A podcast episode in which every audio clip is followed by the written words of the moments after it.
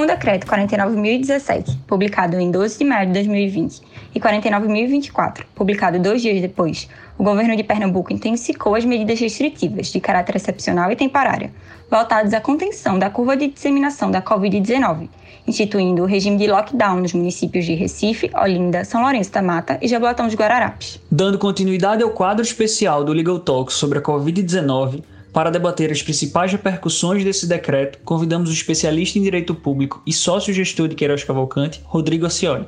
Lembrando que os episódios anteriores sobre a série do Covid-19 estão disponíveis nas principais plataformas de streaming.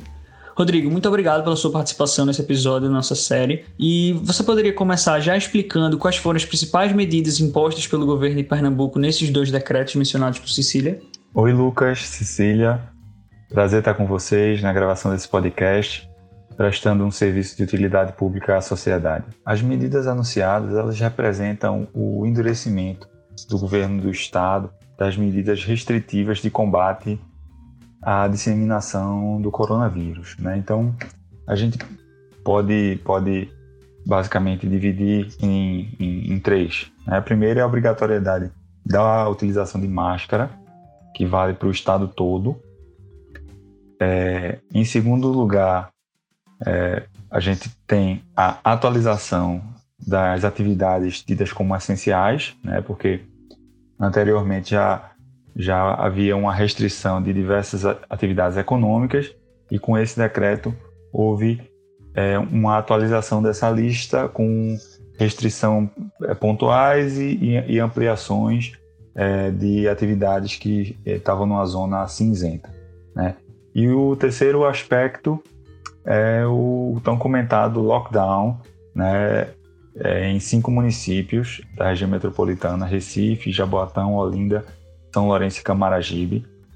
E, e aí o lockdown realmente é uma medida bastante severa, é, porque influencia a circulação da população como um todo. Ou seja, é, o cidadão só pode sair de sua residência e fazer qualquer deslocamento nas vias públicas de forma motivada. É, seja, e aí o, o, decreto ele diz quais são os motivos, né? É, é, fazer compras em supermercado, comprar alimentos, comprar é, farmácias e se você for um trabalhador envolvido em atividades essenciais, aí também você tem essa, essa, essa autorização de circulação. E aí dentro do lockdown, né, dentro da restrição, há também uma restrição ao trânsito de veículos particulares, né? É, que, que veio por meio do rodízio, é, pegando só carro e, e, e, veículo de transporte, e aí nos dias ímpares é, circulam os veículos de placa ímpar. E dias pares os veículos de, de placa par, e aí dentro dessa, dessa, desse esquema do rodízio existem algumas categorias que é, não precisam cumprir, ou seja, independentemente do, do veículo ser placa ímpar par, é, pode haver circulação. Rodrigo, você mencionou que uma das medidas adotadas foi a restrição da circulação nos municípios em que foi decretado lockdown, inclusive com rodízio de veículos.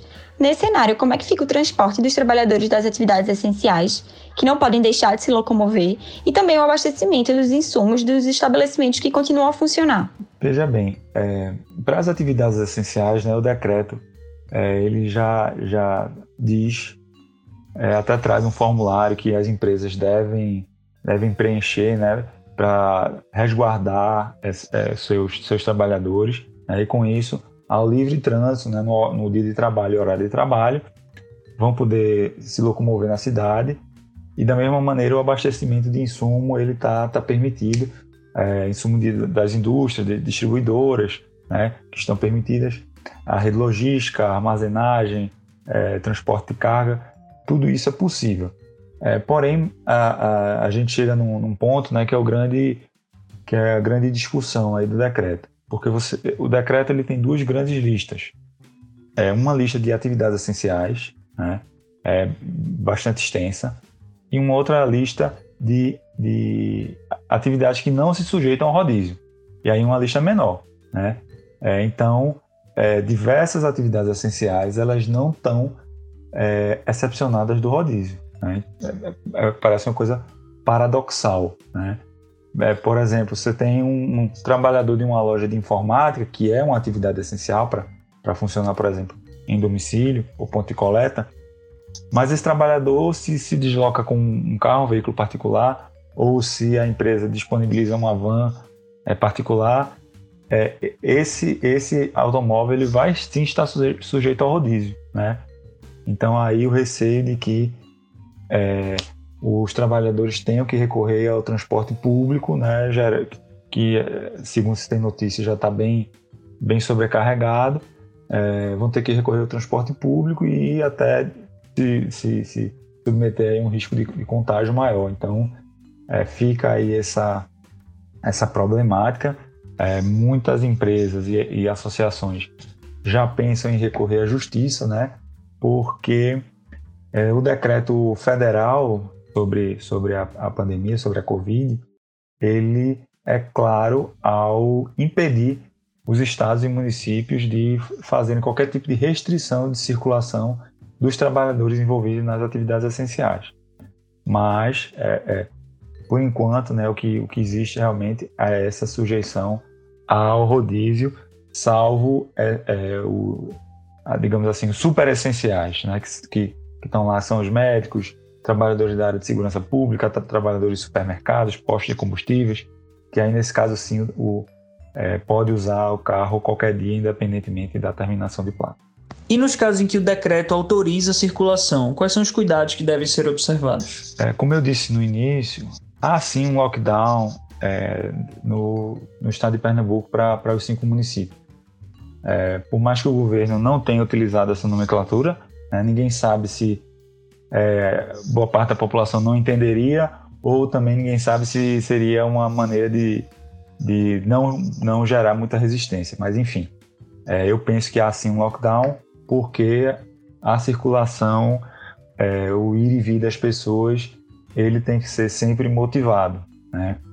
E aí nessa motivação, claro, primeiro a palavra do cidadão, né, que tem a presunção de boa fé, isso foi dito pelo secretário, mas na verdade é, qualquer cidadão precisa sim estar municiado de documentos, né? Então, é, para pequenos deslocamentos de supermercado, de, de farmácias, o ideal é levar uma, uma conta de luz, de água, alguma coisa assim, um comprovante de residência, para que haja um juízo né, de, de razoabilidade, é, se está perto, né, a distância é, nessa locomoção. E para os trabalhadores, né, o próprio decreto já traz um formulário, deve ser preenchido pela empresa, carimbado, se possível, é, anexar cartão CNPJ. É, na declaração também a gente recomenda, a gente tem, tem falado para os clientes para é, incluir expressamente um inciso que, de enquadramento da atividade no rol de atividades essenciais, reproduzindo o decreto. Então tem que ter esse, essa documentação para, para é, não ser surpreendido no, nos bloqueios né, existentes na, na, nos cinco municípios. Trazendo de volta o tema das atividades essenciais, uma questão que ficou um pouco nebulosa no decreto foi a autorização da construção civil para voltar a funcionar. A gente sabe que a construção civil é uma atividade muito ampla e dentro dela tudo está permitido ou há algumas restrições? É, a construção civil é outra questão muito, muito polêmica, né? Porque na semana anterior à, à decretação do lockdown e do endurecimento das restrições, é, o, o, presidente da República editou um decreto é, federal, obviamente, é, enquadrando a atividade de construção civil como uma atividade essencial, ou seja, ela estaria permitida. Né? Isso gerou uma euforia muito grande no setor, porque é um setor que está tentando aí se, se reerguer de uma das maiores crises, é, porque é, o, o, Brasil passou por uma crise, mas é, para a construção civil foi, foi é, especialmente mais perversa. Né? Então estava se recuperando e então comemorou essa, essa possibilidade de, de retorno, mas logo na, na, na terça-feira, né, com a edição do decreto estadual, a construção civil se, é, seguiu travada. Né? Seguiu travada, ou seja, é, ela só pode ocorrer para é, obras urgentes, né, que causam algum tipo de risco, é, para o enfrentamento da, da pandemia, obviamente, e algumas obras públicas. Né? Então, segue a, a, restrição. E aí, é, obviamente, sem querer fazer nenhum tipo de crítica ou juízo de valor, É, a gente sabe que é, o papel do, dos governantes nesse momento é difícil, né? Mas a gente chega a, a um possível contrassenso. Né? É, você tem, por exemplo, uma fábrica de perfumes situada no município do Recife, que é um município de lockdown. Perfume é um, é um produto supérfluo, né? E essa fábrica ela pode funcionar. Já você tem uma obra de construção de casas populares no sertão do estado, no município que tem poucos casos, né? Essa obra ela tem que parar porque a restrição à construção civil ela é para o estado todo. Então é, existem assim é, no decreto alguns contrassensos, né? Que de repente podem ser corrigidos aí ao longo da semana. É o que é o que se espera. Rodrigo, a gente viu recentemente que o STF reconheceu a competência concorrente dos municípios do Distrito Federal, dos estados e da União para adotar providências normativas e administrativas para combater a Covid-19. Nesse contexto, havendo alguma divergência entre essas medidas, o que é que deve ser feito? É, de fato, o, Supremo é, reconheceu a competência né, do município, estados municípios, Distrito Federal e União, uma competência concorrente para adotar medidas é, restritivas, né? É, para falar dessa, dessa, desse julgamento dessa DI aqui, a gente poderia fazer um podcast de três horas, porque é, muitos dizem aí que representa até a refundação do federalismo brasileiro, porque foi um julgamento que, que deu realmente muito poder e, para, para os governadores e prefeitos, né? Mas, e aí, na verdade, né, os, os, os governadores, sempre que vão fazer restrições, eles sempre se utilizam é, desse julgado do STF. Mas, por outro lado, né, o mesmo STF, em casos bem pontuais, ele já afastou normas estaduais e municipais quando elas, elas digamos assim, não tinham uma fundamentação técnica robusta. Né. A gente pode citar primeiro é, a restrição de horário de postos de combustíveis. Né? porque existe o decreto da União, que é atividade essencial, e é mesmo, é, é, é abastecimento, está ligado a transporte, enfim. E alguns municípios editaram normas é, com restrição de horário. Então, o STF, mesmo o STF, depois desse julgamento importante, foi lá e afastou a norma municipal e disse que prevalecia a da União. Da mesma maneira, supermercados, que foi um caso que a gente teve até o prazer de, de trabalhar. É, existia uma norma estadual é, com, com estabelecendo limitação de horário de funcionamento e impossibilidade de funcionamento aos domingos, né? E a gente alegou é, que isso, na verdade, iria concentrar o consumo, ou seja, gerar aglomeração é, de pessoas e que o Estado tinha, tinha tomado essa, essa medida sem uma fundamentação técnica, né? com a justificativa de que era preciso é, combater o contágio obviamente, tudo que se, que se faz é, é, é para combater o contágio, mas é, tem que saber uma, fazer uma análise de razoabilidade se aquilo que você está adotando realmente é eficaz ou se vai gerar até um efeito inverso. E aí o Supremo também afastou essa, essa norma é, estadual de, de, limitação de horário de supermercado, funcionamento de supermercado, é, prevalecendo é, o decreto federal. Então, é, na, na, verdade, não existe uma, uma palavra definitiva. Né? É, eu, eu, entendo que o Supremo está dando uma, uma resposta efetiva à sociedade, está sendo muito ágil no julgamento, né? uma, uma celeridade aí louvável, né? é, pelo menos isso. Mas, como realmente há muita divergência, muita particularidade, né? o Brasil é um país muito extenso é, cada situação ela precisa ser analisada é, no seu detalhe e ver se realmente o prefeito ou o governador poderia ter adotado aquele, aquela restrição. Dessa explicação, a gente consegue perceber que está havendo uma grande insegurança jurídica diante dessa decisão.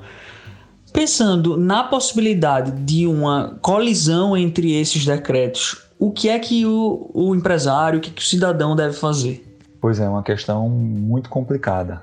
É, dessas divergências aí, né? Eu, infelizmente, eu acho que o Brasil não, não precisaria estar passando por esse tipo de, de insegurança jurídica quando a gente já tem uma insegurança é, sobre, sobre o futuro econômico, sobre o futuro da saúde. e, e aí é, os governos produzindo essa, essas inseguranças, né? Mas objetivamente para o empresário que precisa seguir a vida, né? É, e até, por exemplo, usando o caso aí da construção civil que eu já mencionei no início, né? você tem um decreto federal que prevê aquela atividade como essencial e uma norma é, estadual dizendo que não, que na verdade você só pode em determinadas situações. Né? É, a minha orientação é a seguinte: quem é que está fazendo a fiscalização? É um órgão federal? É a Receita Federal? É a Polícia Rodoviária Federal? É o Exército? Não, não é. Quem está fazendo a fiscalização é a Polícia Militar com suporte aí de guarda municipal, de, de polícia de trânsito, etc. Então, essas autoridades elas vão obedecer o poder de polícia, né, vão, vão guiar o poder de polícia pela norma do seu ente, pela norma estadual. Então, é, se houver é, é, essa, essa, essa é, alegar que existe uma norma federal que, que autoriza, isso não vai ser suficiente. É, isso também porque o decreto estadual ele prevê que sim, você pode utilizar uma norma é, federal ou até municipal, mas só se ela for mais restritiva. Ou seja, você pode aplicar, mas para restringir ainda mais, nunca para liberar. É, então, por exemplo, falando é, do decreto do presidente da República, do decreto federal, né, ele é sempre uma norma é, de permissão, né, é, nunca de restrição. É uma, a restrição ela é geral, você pode permitir, mas em, nas situações lá listadas elas são essenciais, então estão liberadas. Então, é, realmente é muito difícil é, de aplicar. Mas, em, é, em, linhas gerais, a nossa, a nossa recomendação é observar a norma do Estado.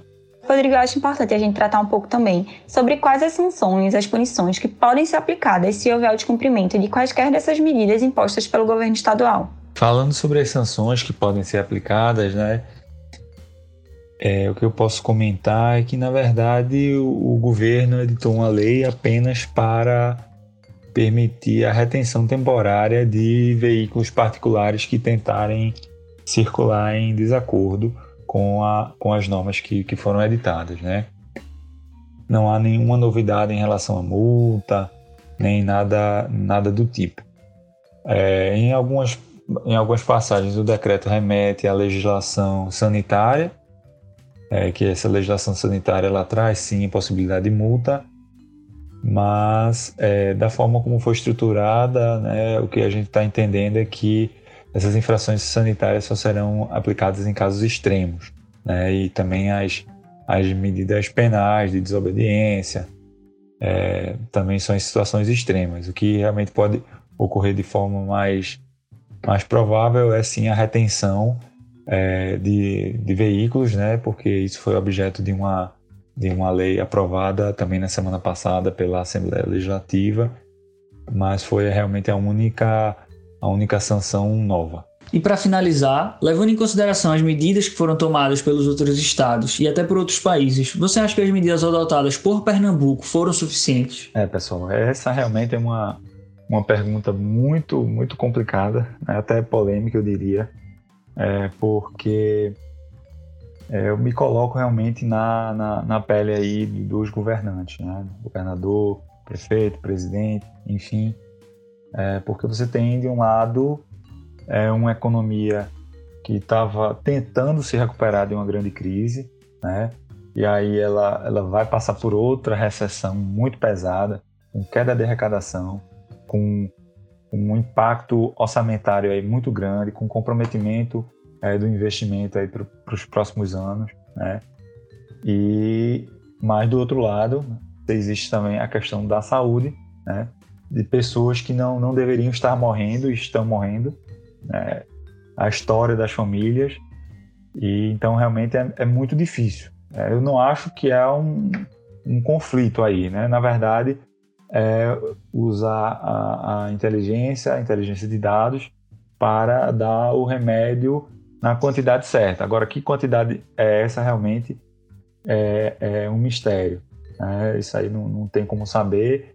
E também, como não tem como saber, a gente não acho que não pode é, condenar um prefeito, um governador que, que foi além da conta é, na restrição, porque na verdade essas medidas estão sendo postas para tentar salvar vidas, tentar é, manter o serviço de saúde acessível, né, com, com capacidade de atendimento.